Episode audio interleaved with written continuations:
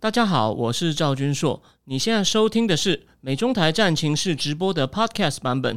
每个礼拜一跟礼拜四晚上八点钟，我都会在 YouTube 上直播，用最口语化的方式，深入分析最新的美中关系与影响台湾的重要国际局势。想要第一时间收看直播，记得在 YouTube 上搜寻并订阅我们的频道“美中台战情室”，也别忘了加入我们的 Telegram 群组。在我们直播与 Podcast 文字区都有连接，可以点进去哦。好，呃，各位美中台战情室的观众朋友，大家好。呃，我是赵军硕。上一次不好意思哦，音效出了问题，所以比较晚开始。那第二天呢，就是谢谢替换图书馆的阿秋已经哦教我怎么调整了，所以以后状况呢，我也应该能够现场自己先进行紧急维修。如果再不行的话，再 call out 阿秋。那对对对，有声音有画面了。那。在在那个我们进入正题前呢，还是先跟哦有订阅正听智库的会员报告两件事。不好意思哦，我礼拜三本来答应要上线的文章呢，写到一半而已，因为呃有些事情稍微延误到，因为这个东西呢，我要我不能够乱写哦，我必须要把内容写确定，然后呢用自己的话把它表达出来，不然你看了会觉得不不飒飒。那当然，因为脱稿是不好的，所以呢，我礼拜五晚上本来有事情，我已经把它取消掉了。最慢呢明天晚上，因为。写完我还要经过一些改排版、修正、附图等等，所以呢，我我我下午不一定完全，我下午可能再把剩下的资料哦再很快看过一次，当然不是在仔细读。晚上呢，把把剩下的一半稿子已经写一半了，剩下一半写出来配图编辑哦，应该应该晚上会上线。然后呢，一样呃，我明天也会再请阿秋帮我上一个预告，就是礼拜六会加开一场直播，就是讲 Central Bank One On One。后面这个金融市场，除了那个影子、那个短期资金市场跟央行之外的其他的金融市场部分，我的一些运作原理，还牵涉到一些我简单的市场的这种买空卖空、选择权操作的基本原理。因为那个东西非常的重要，在市场上，你看财经新闻一定会有的哦。那他讲的呢，他讲的相当仔细哦，但没有任何数学，都是靠推理。那我我那次呢，就是但那个我要把它消化一次呢，我才能把它讲给各位听。虽然礼拜预定礼拜六晚上呢。应该是一定是礼拜六，但九点或十点我会再想一下，九点或十点开讲好吗？哦，这是先跟大家呃讲的事情哦。对，谢谢哦，阿秋阿秋上来了。好，那这是这是前面两件，就是我要跟那个每个月请我喝三杯咖啡的人讲，就是我有时候也许上菜时间会有些更动延误，可是呢，每个月呢，我要请你。我要请你吃的这芝士飨宴的分量呢？哦，我我发誓绝对不会少。如果我这次因故减少，我一定会找时间补回来。那还有就是啊，再跟大家讲哦，习近平目前有个传言，他可能忽然会跑去 Saudi Arabia。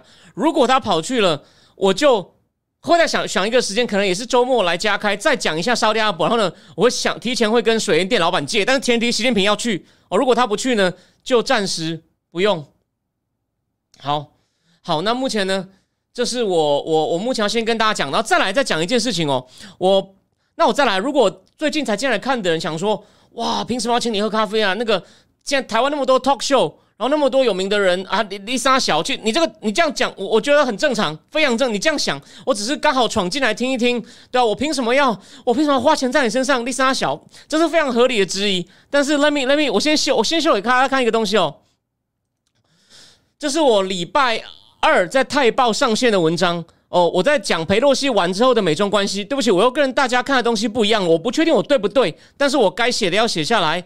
但重点来了，你看我最后一句话讲喽，我说，我说，我说，他们现在会积极台面下为了拜习会首次碰面要碰面要有具体成果，开始积极磋商，但为了避免来自共和党。轻中的批评跟印太盟友的疑虑，拜登政府会持续实践其避险政策。这我不是第一次讲吧，并且并在与中共靠近的同时，放出一些有台或制裁中共的政策。诶，有台政策有没有？昨天那个什么？昨天那个接校连《华尔街日报》连《华尔街日报》都有讲说，台美开始，你看有台政策不就放出来了吗？其实各大报都讲了，台美要开始积极贸易协商了。那个 Mula，Mula 不是还说，如果这个协商的很快过的话呢，他就一个月在节目里面一个月呢都称赞拜登。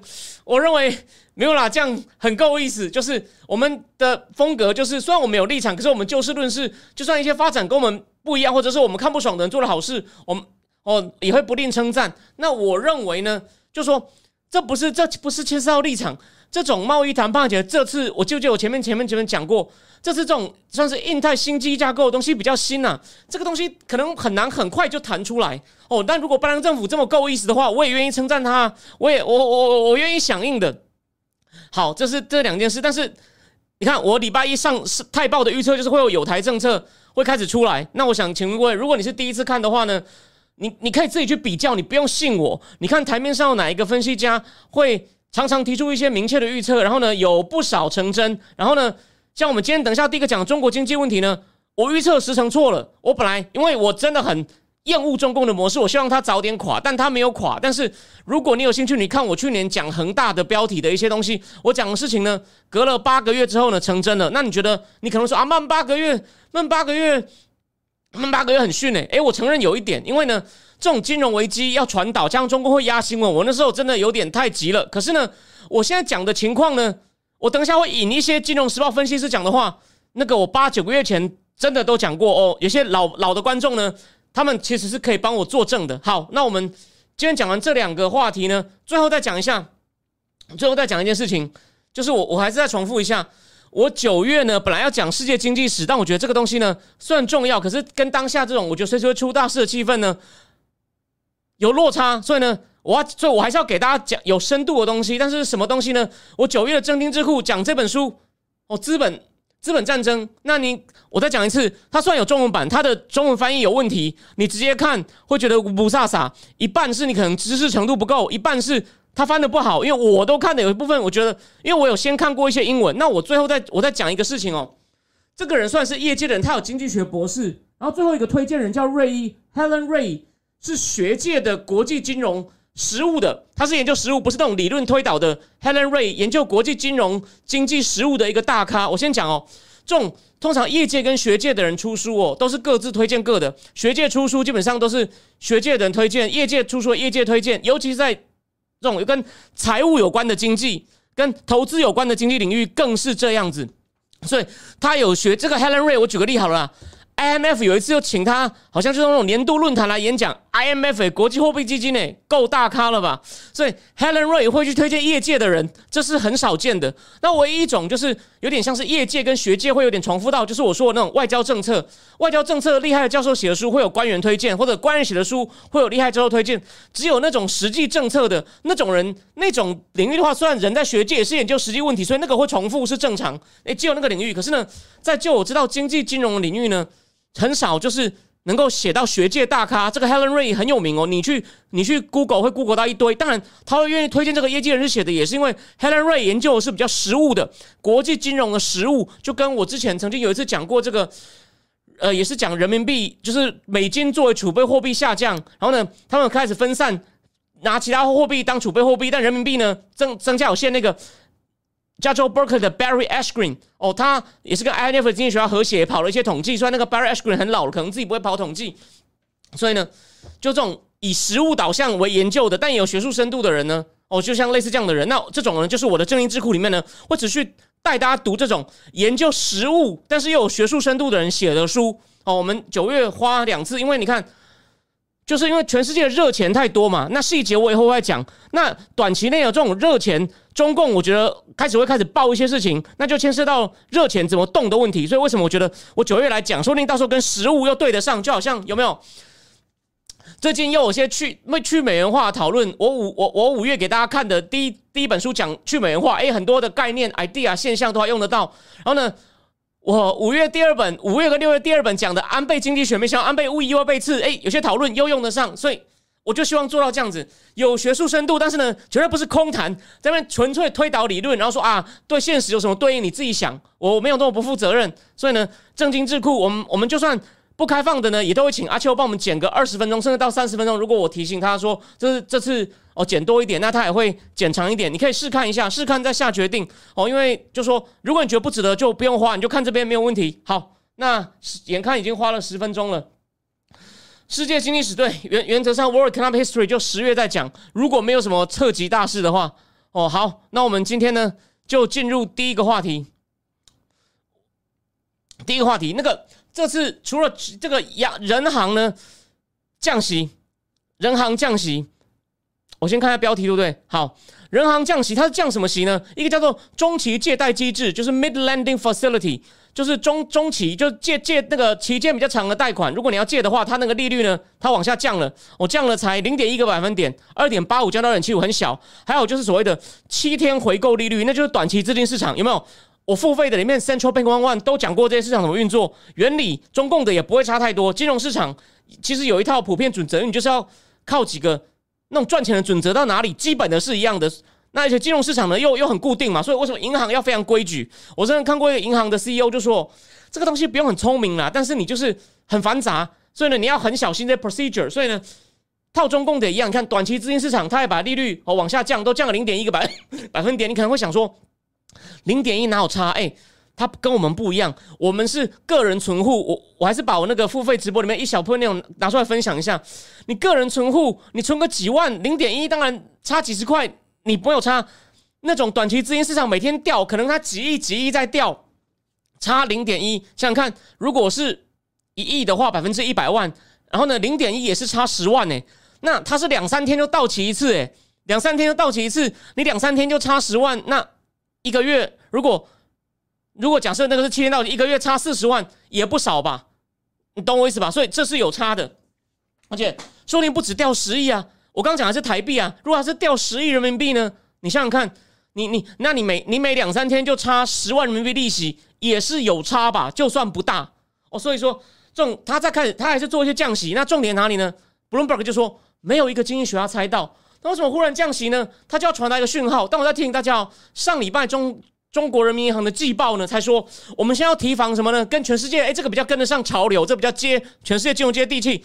Inflation 要小心 inflation。所以上礼拜报告出完，业界就是我说的，像这种业界人士哦，不是学术界的业界人士，还怀疑是央行可能要 beginning of money tightening，可能也要开始紧缩。但结果呢，才一个礼拜，哇，竟然降息，就出大家众意料。为什么降息呢？它它就要显示一种支持市场的决心嘛。这边再搭配一件事，现在。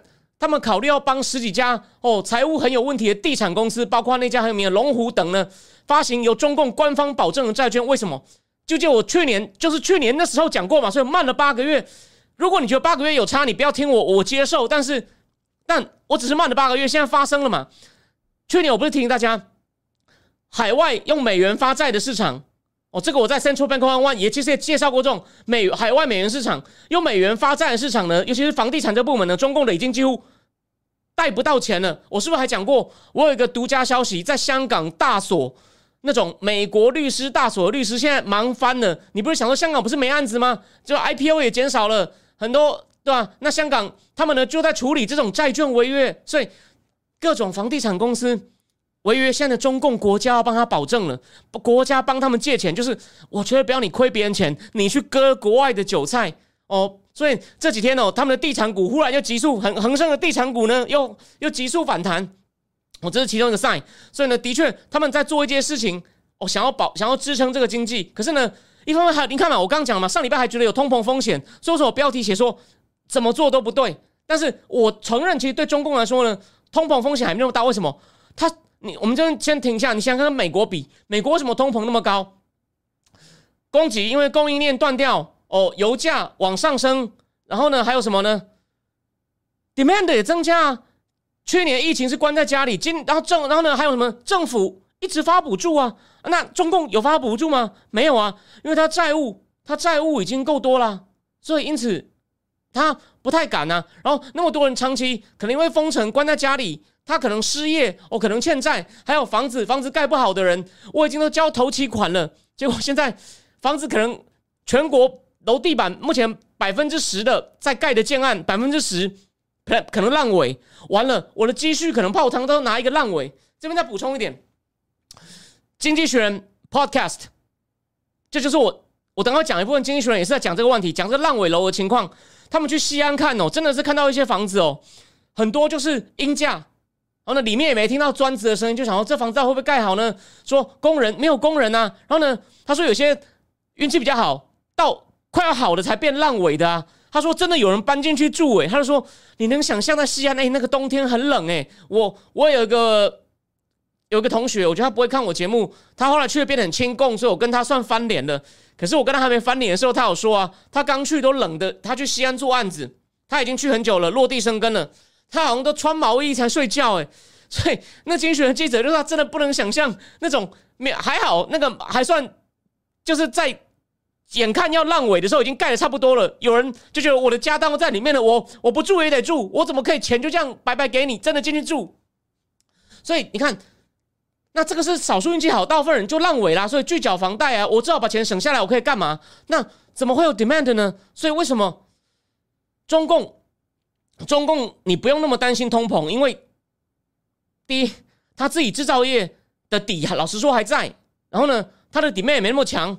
那当然，因为能源，可能源他可以跟俄罗斯买油啊，他不，他不屌美国啊。他虽然现在油价大涨，可他可以买到一些比较便宜的，啊所以他的压力没那么大。所以我觉得，我这次又跟业界人士意见不太一样。你想一想，他他现在成本进口油的成本当然有高一点，可是他其他因素，别人有的通膨因素，他都相对轻很多。所以我认为他是。还好，对，就像聊天室里现在有人讲的那个叙利亚风的房子，呃，小珍珠，不对不起，聊天室小珍珠问说，《世界经济史》《世界金融三千年》这本不是，那是英文书，国台湾没有繁体字版，有简体字版，可是基本上你买不到。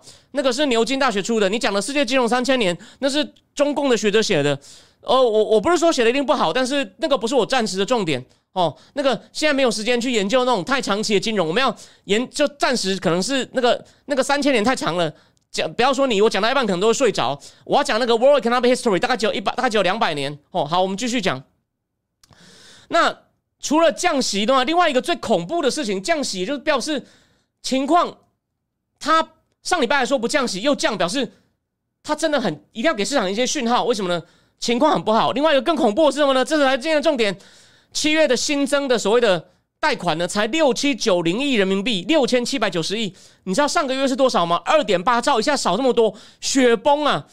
还有一个高手叫硬和田，他那篇文章转了六百多次，我见过他哦，但他不愿意曝光，所以我不能多讲他在干嘛。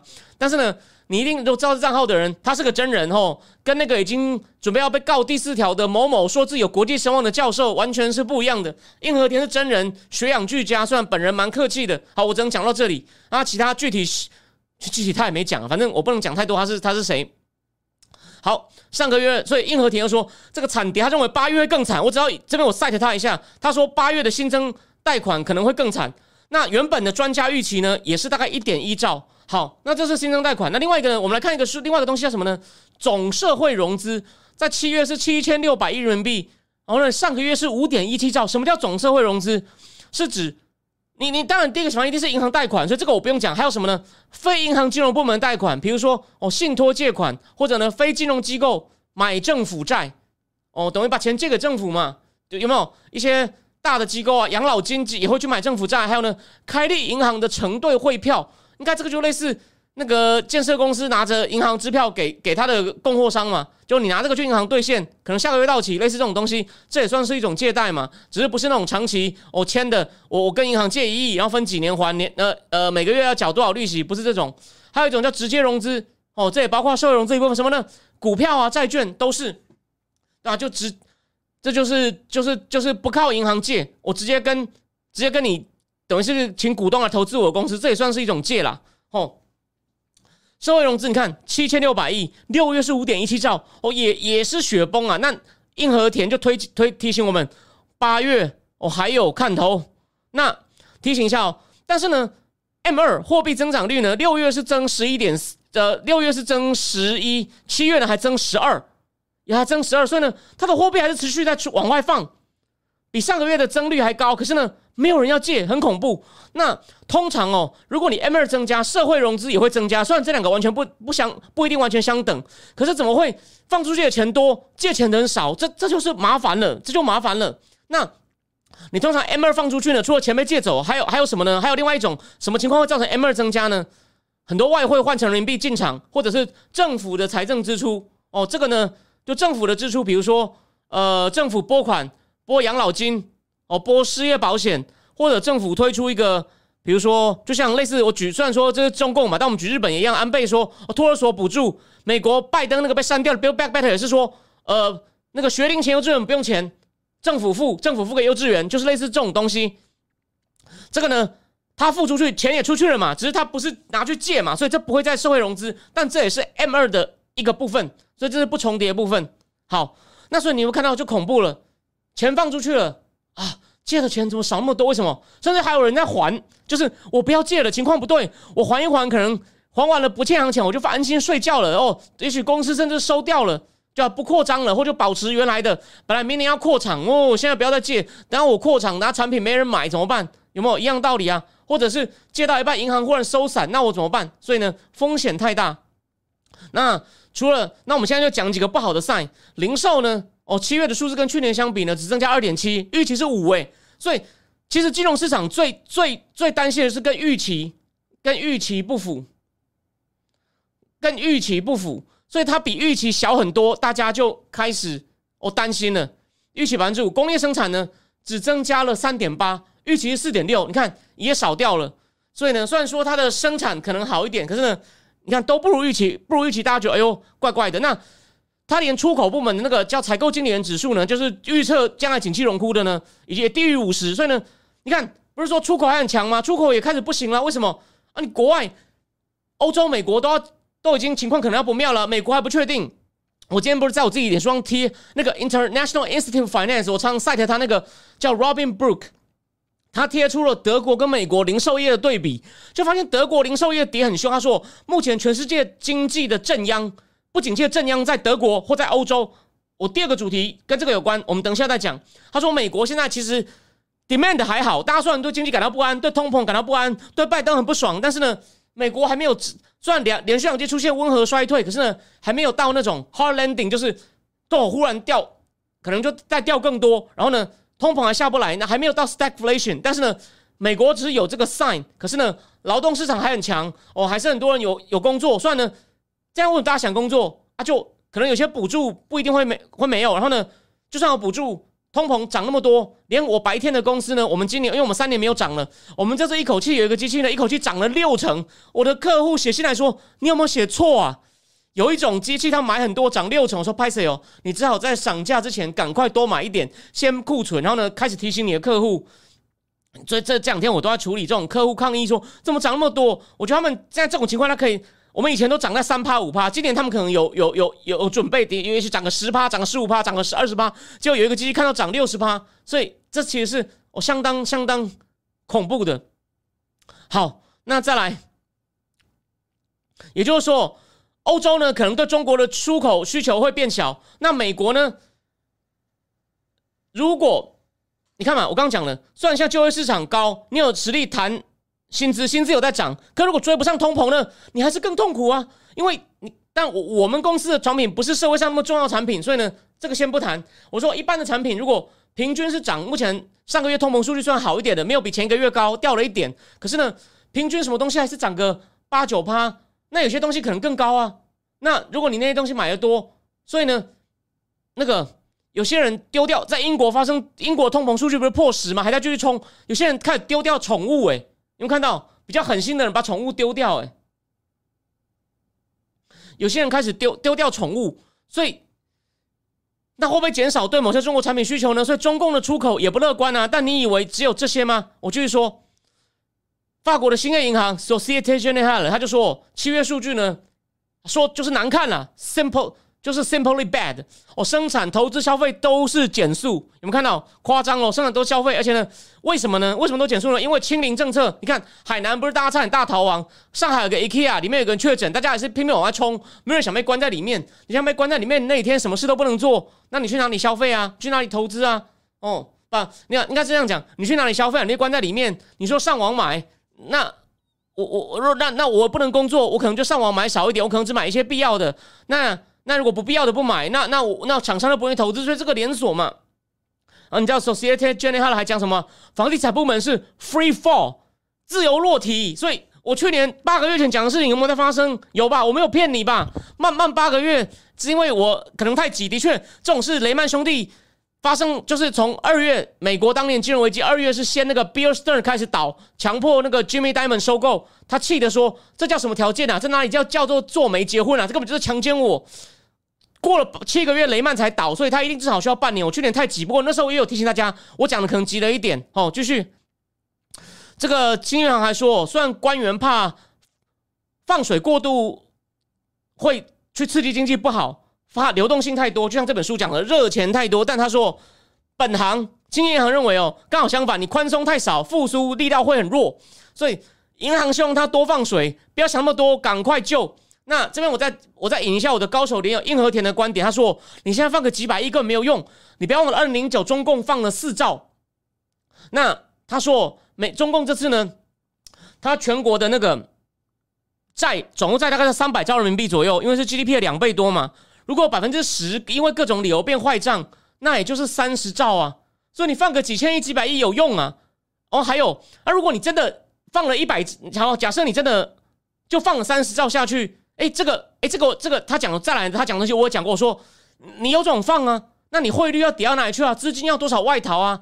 所以呢，不管中国是违约，汇率要贬呢，都已经危险了。所以呢，为什么美国大家都在买美国公债比较长期的？所以他说为什么为什么美国公债的殖利率比较长期的，竟然比短期的低？倒挂表示经济大家觉得也要出事了，所以呢，去买比较久的，宁可去买比较久的，比较保险。所以呢，你你买越多呢，价格变高，殖利率就变低。吼，公债的价格跟利率是反的，你就记得这样就好了。因为它价格变高，所以殖利率变低，低到理论上是十年到期的利率会比较高，它买到比三年到期的利率还要低，因为大家都在买。因为呢，怕哦长长期不看好，要出很多事情哦。这个是硬和田提醒大家，那篇真的很 sharp，写的很好。好，再来这个。这个另外一个银行也是法国的，就是那个 BNP 巴黎银行首首席经济学家说，中共在一个非常 desperate 的 situation，desperate 哦，需求太弱。然后呢，野村呢已经，这是我今天看我的网红朋友艾米虎财经王美，算艾米应该不会介意啊。我说网络上有人会骂他说这也叫，但我觉得那些人是酸民呐。然后呢，他们野村呢，艾米我我出门前 call 的，野村已经把中共经常降到降到二点八了，二点八其实很夸张吧？只只从就记得我有一集，我两个三个月前有一集就写说，中共今年成长不可能到五点五，这个我有讲对了吧？我就提醒大家，那时候我就引用荣鼎的那个 Daniel Rosen，很厉害的 Daniel Rosen，他还参加过奥巴马时代的白宫研究啊。我我在节目里面也念过天下大乱内容给大家听过了。好，那时候 Daniel Rosen 就说，中共经常你不可能五点五，现在野村也调降到二点八了。好，那再来呢，再讲一个令最恐怖的事情是，中共的房地产龙头。碧桂园，碧桂园今年的获利前半年，你一定不相信，下降七成。然后呢，碧桂园的它就算没有违约，可它的债券的等级已经从投资被降到垃圾等级了。而且呢，最夸张的是，也有引用啊那种金融界的分析师说，现在连碧桂园这种财务还算没有出问题的大房地产公司，它是全全大陆绝对是排前五名的，它也不能做预售了。因为呢，情况他说，房地产这个传导，我不是说了，癌症癌细胞在扩散嘛，我早就讲了嘛。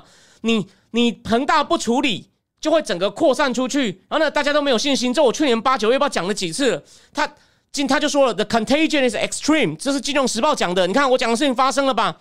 然后呢，碧桂园，所以呢，碧桂园自己的债券被降级，当然他还募得到钱，因为。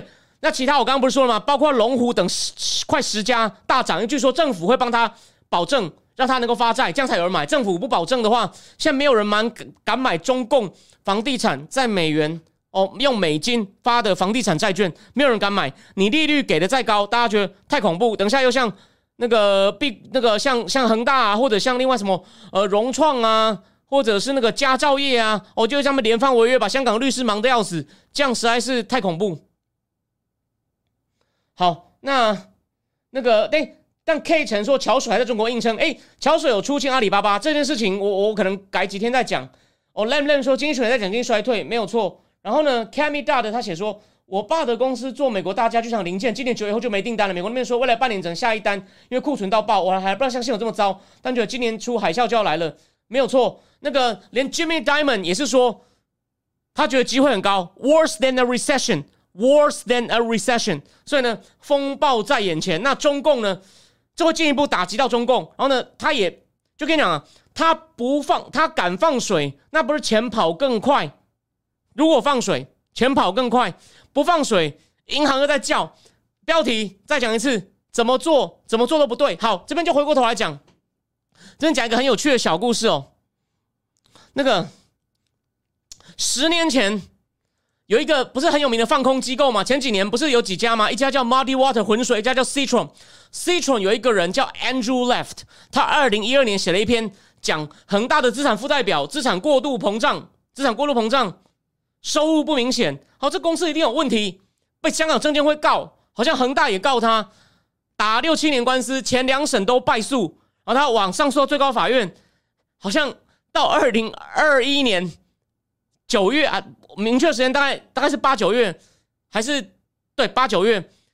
中共的应该是中共吧，还是香港最高法院说驳回不审？就是你败诉，一定应该是不花，他真的应该就花了很贵的律师费，那种案子应该都花，大概要花，可能要花，我觉得要花几千万台币，是起可能要花甚至百万美元左右律师费，打七年呢，那一年大概我算一算哦，一年大概花个三四十万美，一年花一千万台币正常，大概花了六七千万，因为他出一份报告，结果最高法院驳回他。说你就是恶意做空、恶意放不实市场消息、误导市场，类似这种东西。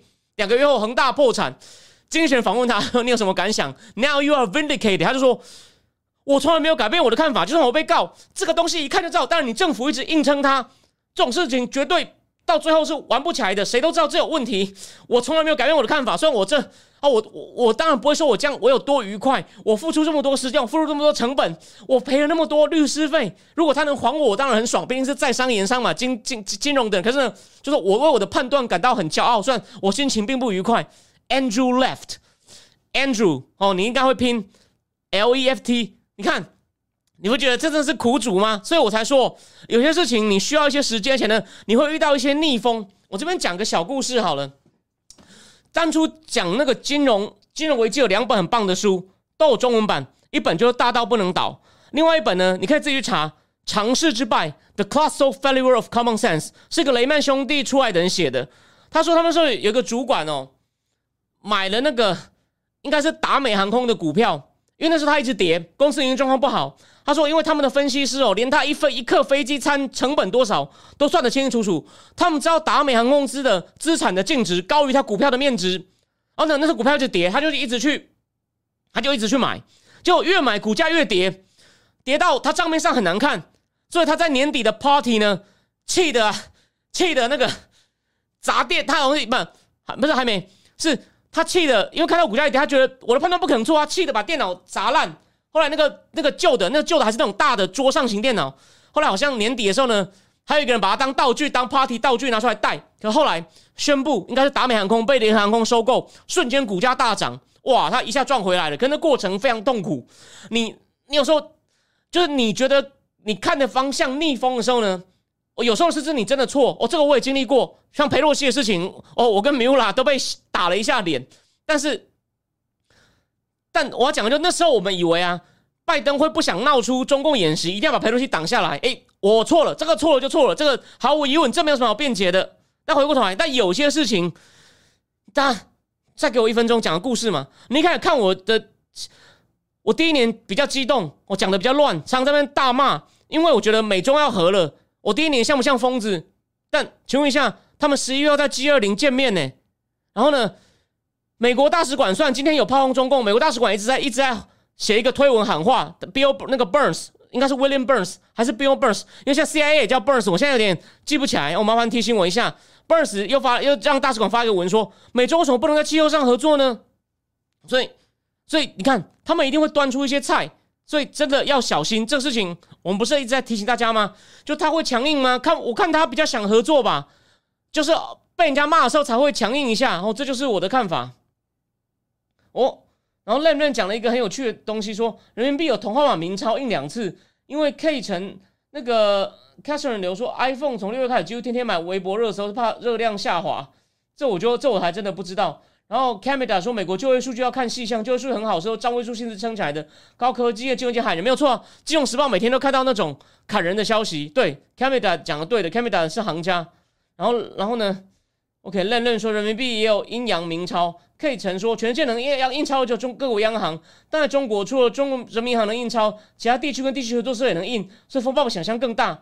哦，中国 GDP 的人行放水加非人行放水。OK，哇，那真的很恐怖诶。那这样的话，一堆哇，那这样他真的是强迫锁嘛？所以今天经济学人哦，对，再补充一点，经济学人今天的昨天的 podcast，他还访问了一个人叫做史宗汉，UCSD，他应该是 ABC 研究中国金融经济相当厉害的学院派，不过是研究实际的问题。史宗汉呢也说，就是我们在帮他复习一下这个房地产的流程。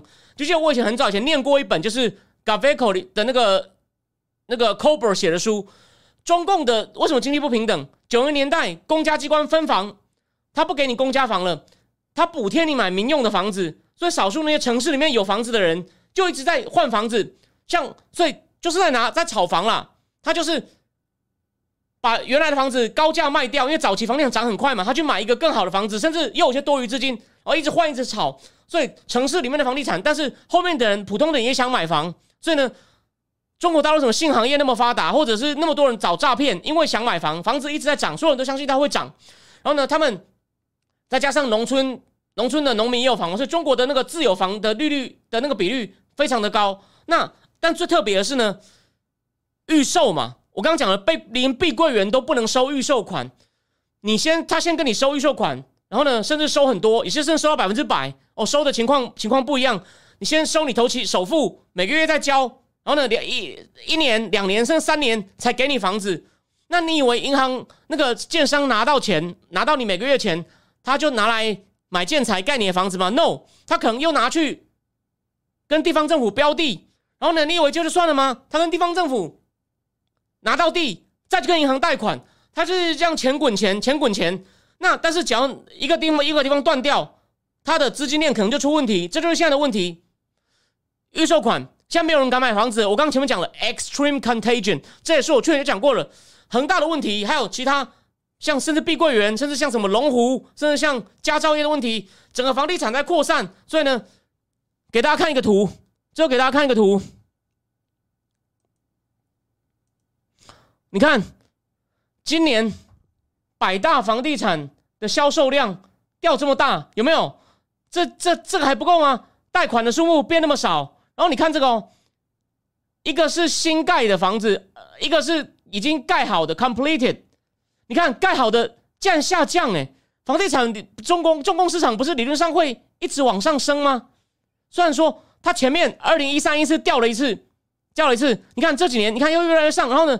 哎，开始掉了，开始掉了。然后呢，新房，那盖好了，开始少了。虽然还有很多新盖的，然后这些到底能不能盖好，不知道。所以你看这个图就知道，这三个图就知道情况这么传染，这就是为什么，这就是非常令人担心的情况。好，那我再看一下哦。好，那我们第一个话题呢就准备完，我先换一下标题。所以你要我做一个总结，就是呢，我现在讲了各方面呢，那个。火山熔岩还在冒，或者你说癌细胞在扩散都好。那再讲一次，硬和田高手认为要撒三十兆，要撒三十兆人民币下去，三十兆人民币，你除以，虽然现在人民币汇率可能在跌，我们就假设它快要跌到七好了，也是丢四兆美金下去。你算就是一时可能这里面打打强心针，人稍微活一下，它的后遗症有多少？所以再讲一次。怎么做都不对，四面楚歌，好吗？哦，这就是我第一阶段的总结。然后我现在要来换一下主题，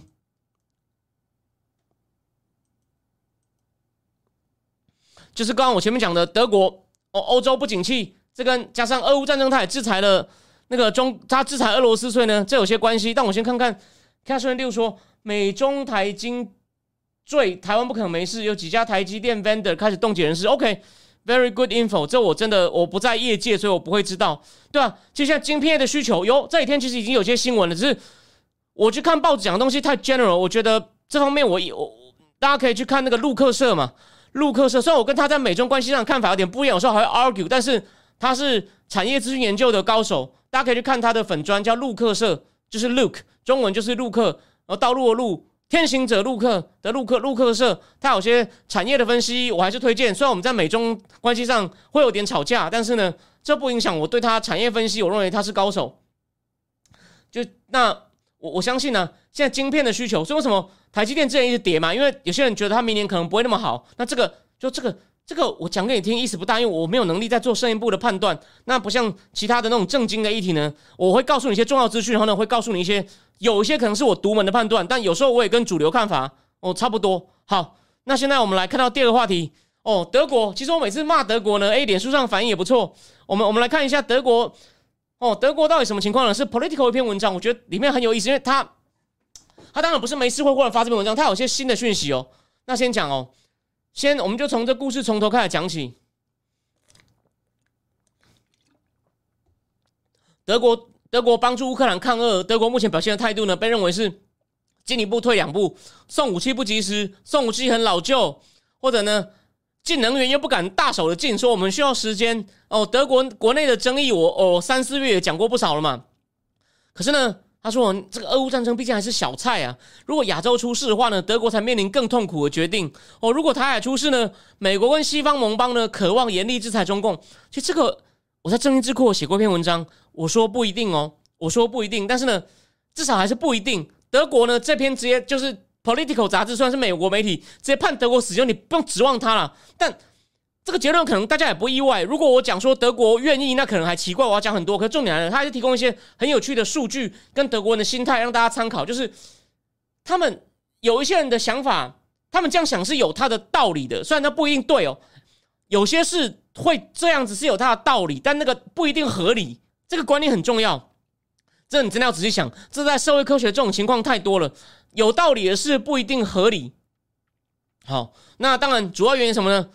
为什么德国不可能加入他严厉制裁呢？因为他为了保护自己对中共的出口嘛，而还不止哦，这只是占这第一个，我不讲，你不看我节目也会知道的。但是呢，他说德国这样搞呢，会严重伤害到自己跟欧洲的国际信誉。那德国总理 Olaf Scholz 被问到是否会为了台湾进入制裁呢，他就闪躲问题，但他有，但他也知道不能讲，就是完全部闪，大概会被骂了，跟拜登一样，他就说。我们德国的企业呢，都把鸡蛋放在一个篮子里是有风险的。哦，德国在供应链、啊、原料还有其他东西呢，都依赖某些关键地区。这个呢，是过去国就是这是国家安全策略的一个部分，就是一个是国他意思应该说这是一个问题了。我们正在 working on it，我们要想办法处理这个问题，所以他也知道这是个问题。那再来，这个文章引用了一个人很重要，我就要讲。其实哦，我在二零二零的时候，因为我最近不是又上了一次那个那个。公视台语台台湾新世界吗？哦，主持人阿土，他本名叫石木敏哦，他是我高中学弟。那我二零二零也上过两次哦，那时候我硬讲台语很好笑，我自己没有勇气看。我有一次就讲那种也是讲中德关系哦。德国本来总理有一个也被可外被认为是候选人，他当过外交部长，他是中间偏右，是中就是欧洲其实了解中中国的人不多。顶多是学术界养一些机构，比如说像法国那个被骂小混混的 O Antoine Bondas，还有一个人哦，他的他叫做 Mathieu 什么我忘了，但他的中文名叫杜笃之，你可以去出口。还有一个女生叫 Valerie Nike，她最近出了一本书哦，我可能会去买来看。她出了一本书，就是类似讲那个台海发生战争的 Valerie Nike，还有对我刚刚讲的杜笃之，还有 Antoine Bondas。那政府官员懂中共的呢？外交官哦，最近还有一个人，还有一个人叫做他叫做 Pierre Antoine Donnet，他也出了一本中文书哦，连经出的，那是记者嘛。可是政治人物呢，我觉得懂得又不多。虽然以前有些法国的法国有些政治人物比较有文化嘛，比如说季斯卡，他好像学中文还会读《论语》。可是呢，其他的政治人物太远了哦，他们顶多喜欢日本，喜欢对中共了解很少。只有一个啦，有一个叫拉法兰哈法汉。但他就是被被说是被中共买通的，那个就变成代言人，那个那那种不一样，他不是真的懂，他只是见钱眼开。那德国有一个长期对中共强硬派，他叫做 Norbert Hottigen，他就说，对于目前德国的依赖，他当外交部长，目前在外也是应该是德国国会的负责外交委员会的，他就说，德国的依赖让我们 helpless 很无助。哦，他还说，德国不可能支持对中共的制裁啦，德国不敢硬起来，因为他说。对俄国不可能不敢硬起来，是因为便宜的能源嘛？那那个冲击就是各个公司很多需要天然气的，这个我前面节目讲过，就不重复。可对北京呢，不只是能源问题了，是牵涉到我们经济发展的基础。你想，我会把我的自己的基础自己亲手毁掉它吗？那再来就是要看数字，这就是我说这篇结论。其实我不讲你也知道，可是为什么我们节目要比人家有深度？中共已经取取代美国成为德国最大的贸易伙伴。德国对外贸易总额是二点六兆美元，中共占了百分之十左右，所以很难降低德国对中共的依赖。我，再来讲一个，这真的更夸张。他的东西你真的第一次看了会哦有点生气，可是呢，这也是无奈啊。怎么个无奈法呢？福斯哦，Volkswagen，Volkswagen 的 CEO Herbert Dies，他直接受访的时候表示哦，德国的繁荣我都是赚中共的钱。他说这件事在德国没有得到足够重视，就是哎，不要搞错啊。你看，他还提醒大家说，我们要紧紧抱着中共大腿啊，我们不能得罪衣食父母。他只是后面那句话没有讲，他就这个意思啊。福斯，诶，福斯的地位跟相当于快要德国台积电了吧？我是说，虽然产业不同，可是那种产业对于德国经济重要性，类似有三星跟台积电了吧？哦，好，他他还说什么呢？他接着访问他说，如果跟中共经济脱钩，德国就不是今天这样子。意思是。哦，你你不想发大财了吗？你看福斯汽车的 CEO 都这样讲，你想他去见德国总理 Olaf Scholz，他会闭门，他会说什么？你想这个中小东路卖力氧化的，他会说什么？而且呢，最但是呢，最依赖中共的呢，就是福斯所在的汽车业，每三辆德国制的汽车就有一辆卖给中共。你看，这是我今天要提供给你的资讯。德国在中共境内的汽车厂，去年共生产出四百三十万辆汽车，真的是唉。然后呢，代表德国这个汽车业的德国这个游说协会呢，叫 VDA 哦，他就说德国汽车业正密切注意台海紧张，所以《金融时报》有一篇文章嘛，就在讲说大企业呢都要订定应变计划，开头就访问欧洲商会，那个叫做那个叫做 v u t k 哦，他还是说，但我们现在不知道到底会多严重啊，所以我们也很难预测啊，到底是开战呢，还是呢紧张呢，还是封锁呢？但是呢，大家都在想，哦，这个就是我今天要补充的。好，那个再来，就是福斯汽车 CEO 说，中共市场对福斯 Volkswagen 的未来是不可或缺的。你看，听着够难过吧？而且呢，不止就汽车哦，其他的出口部门，从机械到化学都一样。还有再来，德国经济研究所一个在柏林的智库认为，德国大概有一百一十万工作，占百分之二点四的劳动力，跟都是靠中共的消费力，靠哦，就是墙内的。韭菜们买德国产品所支撑，二点四也不小了吧？一百一十万呢，所以，所以呢，可是最严重，再来哦，这是重点喽。虽然德国跟欧盟也是中共的重要出口市场，可是呢，中共往自力更生走，在降低对欧盟的依赖，当然也包括德国。那个，你不要想说只看说欧盟只欧盟二十几国，德国只一部分。德国跟在就是欧盟的数据有一半跟德国有关，就德国撑起来的，所以欧盟。德国等于半个欧盟，讲到中共的时候，大致上是这样子。然后法国大概占，法国大概占快五分之一，所以德法就已经占了 三分之二左右，就是德法最多。所以你不能说欧盟只看德法脸色，有些事他们两个真的就已经就是他们就是 the most important two stakeholder。好，我继续说。然后呢，中共在降低对欧盟的依赖。可是相反，德国有在降低。虽然总理说我们把鸡蛋放在一个篮子，你有在移吗？没有。你看，刚福斯汽车的 CEO 怎么站在我们主观立场啊？你真的是，这是为了，真是为钱出卖灵魂，但也不是没道理啊。如果你是他的位置，你不一定讲出更好的话。可你就知道，可你会发现，人家在减少对你的依赖。当然，中共减少，如果他没有减少对福斯依赖，他减少其他。出口到德国依赖，那是德国的经济部长或是内阁要处理的。好了，不关他的事。然后呢，这时候我刚说那个德国的经济研究所的一个研究员叫 Jorgen Mattes，他认为哦，欧洲跟德国、欧洲赶快减少转向，减少中共依赖。他说这不是脱钩，只是减少依赖。你看智库看不下去了，智库看不下去了。可是呢，德国企业花了几十年才在中共境内站稳脚跟，现在你要撤，又不是一天到晚完成的哦。这个世界上很少其他地方能提供中共这样的成长。这边呢？我就把其另外话题提到引进来。我说我金融时报不是出一篇报道，三个人合写，反而没有台北特派员在讲中共进的大外企在写应急计划，万一台海出事，虽然他们不确定会出什么事。有访问上海的上上海的美商会 Eric Zhang，他就说，的确很多厂商在想 China Plus One、China Plus Two 有出事的时候，把这个产能呢移到这个 Plus One。当然最最热门的是越南，哦，甚至印度，或者现在最红的柬埔寨。哦，柬埔寨大家不要想只有诈骗呐，它应该有一些工业。但是泰国，泰国也有一些像汽车零件业或者一些半导体业，哦，也有一些重要的。所以呢，哦，马来西亚的槟城也有一些电子制造业。所以呢，往东南亚移，那的确没有中共那么好，没有错，这是个很大的问题。就到底他们要 China Plus One 或 Plus Two，这个 One 或 Two 哪一家？哦，各家还在想。这就是《金融时报》哦访问的时候讲到的，讲到这些事情。那还有他们里面还提到访问了纽西兰的那个恒天然 Fonterra，他说：“你要我移去哪？”也有这种比较悲观的说：“好了，我知道有问题啦，可能因为打开战要制裁等等问题。那那你请问你我要移去哪？我从哪里找一个这么大的市场或这么好的生产地？哦，供应链这么完整的地方，要我移去哪里啊？这是很大问题嘛。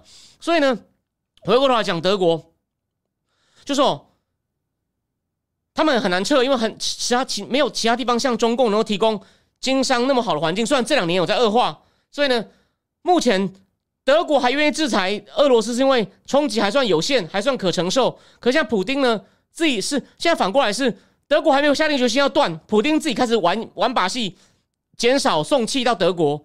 哦，已经某些对需要天然气的产业形成了威胁。那现在德国的通膨跟能源价格已经很高的情况下呢？脆弱，德国经济没有办法承受这些打击，就是我们底气不足了。你们不要期望我们能够对中共形成牵制。哎呀，多无奈呀，多无奈哦！柏林的官员私下承认，如果出事，对中共就有象征性的制裁。哦，political 挖到的消息。好，当然德国国内会有激烈辩论，有些反对党议员可能趁机出来骂。但好，德国端得出什么实际的东西来伤害中共吗？制裁中共让中共痛吗？他利用了一句德文：nicht，no，nothing。他说。如果德国敢选别，如果德国敢硬起来呢？他说那会是德国经济的。他用了一个字哦，Gotter 呃，Gotter Gotter Dammer Dammerhorn，Gotter Dammerhorn 是什么？诸神的黄昏，就是呢，德国经济真的会很惨。所以意思说，不要指望德国了，不要指望，不要指望这个日耳曼民族了哈。这这结论令人令人丧气啊。好，现在张扎凯多跟左交关系不大。福斯等汽车工业是 C C D U，然后 C S U，也就是梅克尔所属政党金主传统欧派呀。我想张大凯讲的是对的。那 Game 城说日本在移了，德国离战争很远吗？的确离战争很远啊，他亚洲都不会打到那边去啊。那日本很紧张啊。我我在我不是我在讲过嘛？安倍那本书里面有讲啊，日本政府提拨出二十亿美金给厂商来外移，就来申请的人的额度总共是两百亿美金，就是。来申请的总金额高达两百美，我们都想外移啊！日本人很怕啊，因为日本可能航道会被封锁啊。德国真的就是远远看戏啊，虽然他是世界性大国，他应该不，他应该他不应该看戏。哦，然后小珍就说中共俄罗斯根本控制欧洲，某种程度上是这样，所以我一直说啊，普京是习近平的一把一把枪，不是吗？好，那第二阶段呢，就是讲这，我们最后很快讲一些小东西。等我一下。哦，Liz Cheney，川普爽翻了。就算是讨厌川普的媒体都说川普报仇了。Liz Cheney 投票率很就是他惨败，输给那个 Mega 派那个女生。但重点来了，他们说 Liz Cheney 根本就不会退出政坛，他会以一个川反川英雄的形象继续在政坛活跃。他爸爸都有帮他拍广告，说不要支持这种破坏民主的人，一天到晚讲选举有问题。我再讲一次。我认为川普这样讲会给他一些一些反弹。不过呢，美国，我提醒大家一件事哦，川普证据不够多哦，我觉得他讲话应该要谨慎一点。我同意，但你说完全没问题，都是川普在造谣吗？我提醒大家一件事哦，先不管立场哦，有一个很客观的事实，很奇怪哦，民主党的议员说美国选举可能有问题的，过去的发言一早就有，到二零一九他们看起来川普会赢的时候，一直在说。选举可能有问题，Dominion 有问题。拜登选上以后说，一定是你们在造谣。我在提醒大家，我在我在提醒大家一件事情。去年选举完刚有争议的时候，Ron Johnson 哦，他也他应该也会连任。Ron Johnson，Wisconsin Ron 办了一场在参院办了一场选举公正听证会，因为副主席那是共和党的多数，副主席是一个叫 Gary Peters，Peter 就说。我很反对将来办这个什么听证会，但他是副主席，你要照规矩。像那个一月六号调查委员会啊，既然共和党只有两个，而且都还是穿黑，那是严重违反程序。佩洛西很狠呐，这个一月六号委员会真的不是我要骂他，他他缺乏程序的正当性。这边补充一点，班农有讲，他说等我们夺回国会两院，我们一定要国会，我们要很多事情我们要发传票调查。不过我们一定要一半共和党，一半民主党，要按比例分，民主党要当副主席。你看，就是。这点你要肯定嘛？班农说我们要照规矩来，不能像裴洛西这样恶搞。那重点来了，副主席 Gary Peter 说：“你 Ron Johnson 办这个选举公正性听证会根本就无聊。”Ron Johnson 气疯了，Ron Johnson 直接说：“我就是他，只差没有骂三说，你去年是这样讲的吗？Gary Peters，你去年是这样讲的吗？有没有？好，我这不是为了党派，你们以前讲了半天，我现在办这样说我是我们是类似川粉输不起，所以你就知道。”川川普在证据不够的时候讲那么满有问题，但是说选举有问题就说破坏民主，你们真的是真的是转的也太快。所以 Liz Cheney 惨败，他会继续与反川大将，可是他能抢到民主党的票吗？虽然的确这是有些民主党人支持他，可是你真的能够，这就很像哦，你于北辰类似于北辰嘛？你觉得于北辰到底现在拿蓝的票还是拿绿的票？虽然他现在他还算反共，我讲的有些话。跟主流有点像，跟那个蓝营的是好很多。问题是，你觉得他能够蓝绿兼得，还是蓝绿都不得？大家可以想一想。所以列前你，然后呢，阿拉斯加，如果参议员部分那个投票弹劾川普的 Lisa Murkowski，好初步领先。他的投票细节，哦，简单说是这样，他他好像有，因为很很复杂哦，有一些还是投票，你投票相对最多就过了，然后好像有个职位。应该是就是众议员，因为他人少，只有一席众议员，他是少数众议员比参议员少的。另外一个就是 Liz Cheney 的 Wyoming 州，都只有一个众议员。他现在在 Alaska 呢，是那个 Sarah Palin 选过副总统那个选美小姐出身的，暂时领先。为什么呢？你要拿到百分之五十的才会赢。哦，如果没有百分之五十的话呢，他们投票可以投第二顺位。然后呢，就算第二顺位的票，比如说百分之七的人第二顺位投 Palin，那 Palin 再加百分之七，把第二顺位的百分之七再加给你，看谁先加。加上你第一第一轮的票，先算第一顺位，比如说彭丽拿三十，然后呢，然后呢先然后先把，比如说有一个人只拿了第一顺位，他只有拿到百分之三趴，有三趴的人选他为第一顺位，三趴先淘汰掉，然后就要一路一直淘汰，淘汰到有人先过五十，就再把第三顺位、第二顺位、第三顺位的百分比，只是往你的得票百分比往上加，先加到五十先赢，所以后面还要再选，但目前 Sarah Palin 领先，Sarah Palin 也是川普支持的。所以川派在阿拉斯加有斩获，不过参议员还是川黑领先。最后讲一件事情，我上礼拜忘了讲，川普事件发生后有一个初步的民调，虽然现在可能又过了好几年，过时了。金融时报提供的民调，虽然金融时报民调可能比较不利川普，可是他说大概有一半的人认为川普是真的犯法，可是也有快四成的人认为是政治迫害，这样也够了。就是一件事情这么这么严重的事，还有四成的人觉得问题，那也够了。但是呢，共和党的部分呢，如果是共和党支持者，有七成人觉得政治迫害。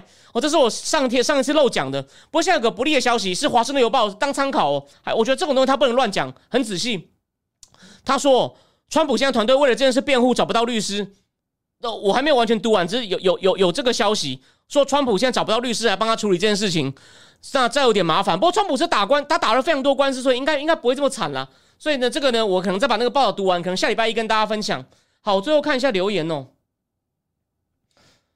对对，就像米拉讲的，Liz Cheney，你反穿可以，但居然跟民主党那种刻意黑穿的人同谋，对啊，没有错啊，他真的把共和党全部惹毛。所以说，所以说，就说至少于北辰还没有去激烈批评蓝营嘛。但是虽然于北辰有些讲的话跟绿营主流，或是跟李正浩这种情况有点像，所以呢，Liz Cheney 真的是做过头，但他很坚定。但是现在美国的评论，不管是左右派，我现在初步看那些评论，就说。可他的形象很鲜明，加上他毕竟政治世家嘛，老爸那那么大牌，所以呢，他还是应该会有一席之地。只是他怎么样杀出一条新的路呢？就他一定不会放弃，他会再踹一阵子。那新的路行不行呢？对，按照明月老这逻辑，其实有点会两边不讨好。我也觉得啦，不过他还是有些基本盘啦，那就继续看吧。然后张扎凯说，德国汽油费用现在很惨。特别是因为干旱，难得没有办法靠内河运送石油，整夜在陆运，导致能这样再涨一波。开车上班都在干政府。Oh my god！Olaf Schultz 问题很大。谢谢你提供的那个很很有趣的。然后 K 城说，日本最大投资对象已经泰国，不是中国，不意外啊，因为他们真的是很防啊，就是觉得要我我上次不是引用过统计数据，有快一半的受访的企业者说应该要跟中共脱钩，然后呢？哦，你看，申请要外移的政府补助的人比政府提供的额度多十倍，这真的很夸张哎！这日本哎，有没有搞错？而且今天石板民夫不是也写了一篇吗？很多日本人想离开中国啊。石板民夫那篇还不错哦，大家大家可以去看一看。好，那不知不觉间九点了，我最后再预告一下哦，礼拜六会加开，礼拜六会加开讲 Central Bank One One One。哦，最后一部分很重要的也会讲一下，就说你怎么联邦联准会的每次公布讯息，他提供你一些解读。他说。不需要行家才能解读，你只要掌握几个基本法则，你也可以解读联准会每次的公报。就是风放教你，好，我会讲一下这两章的内容。然后满洲国会不会补充到呢？看情况，应该会讲到一些。最后下礼拜一会讲一个华盛顿邮报哦，我们我们节目就是只要它是有水准的，立场不同也没关系。华盛顿邮报出了一个探讨乌克兰战争起源的，公布一些当初几半年快大概七七十个月前一些内部的消息，我觉得很精彩。因为公司的前董事冯先贤推荐的，因为华盛顿邮报跟政府比较近啊，所以这方面它会比华尔街日报有优势啊，所以。那个很精彩，我下礼拜第一个主题应该会讲华尔街华华华尔街邮报不华盛顿邮报如何挖出开战前的一些我们整美国政府内部的判断情况。那另外一个主题呢，就看这几天有发生什么大事，我们在讲。但是那个桥水也在丢中国的阿里巴巴股票，我觉得这很有趣哦。我也许会考虑讲这个。好，那其他的呢，就再看看情况。好，那正金智库的会员礼拜六晚上见。哦，非常谢谢大家。还有我欠大家那篇。讲美国国防部没有准备好跟中共打仗的那篇文章呢，我最慢应该明天晚上会写出来，因为明天晚上我的事情已经把它推掉了，已经推掉了，我会把它赶出来，已经完成一半了。我不是说都还没写那边嘴炮，写一半呢，因为他说美国国防部在四个方面没有准备好，我写到第二个方面写到一半了，就这样，我再把二三四写完，再加一些总评，我就可以上线，就这样。好，那今天谢谢大家，谢谢大家，好。好，就这样，那我们就礼拜一见，然后正义智库会员礼拜六见了，晚安。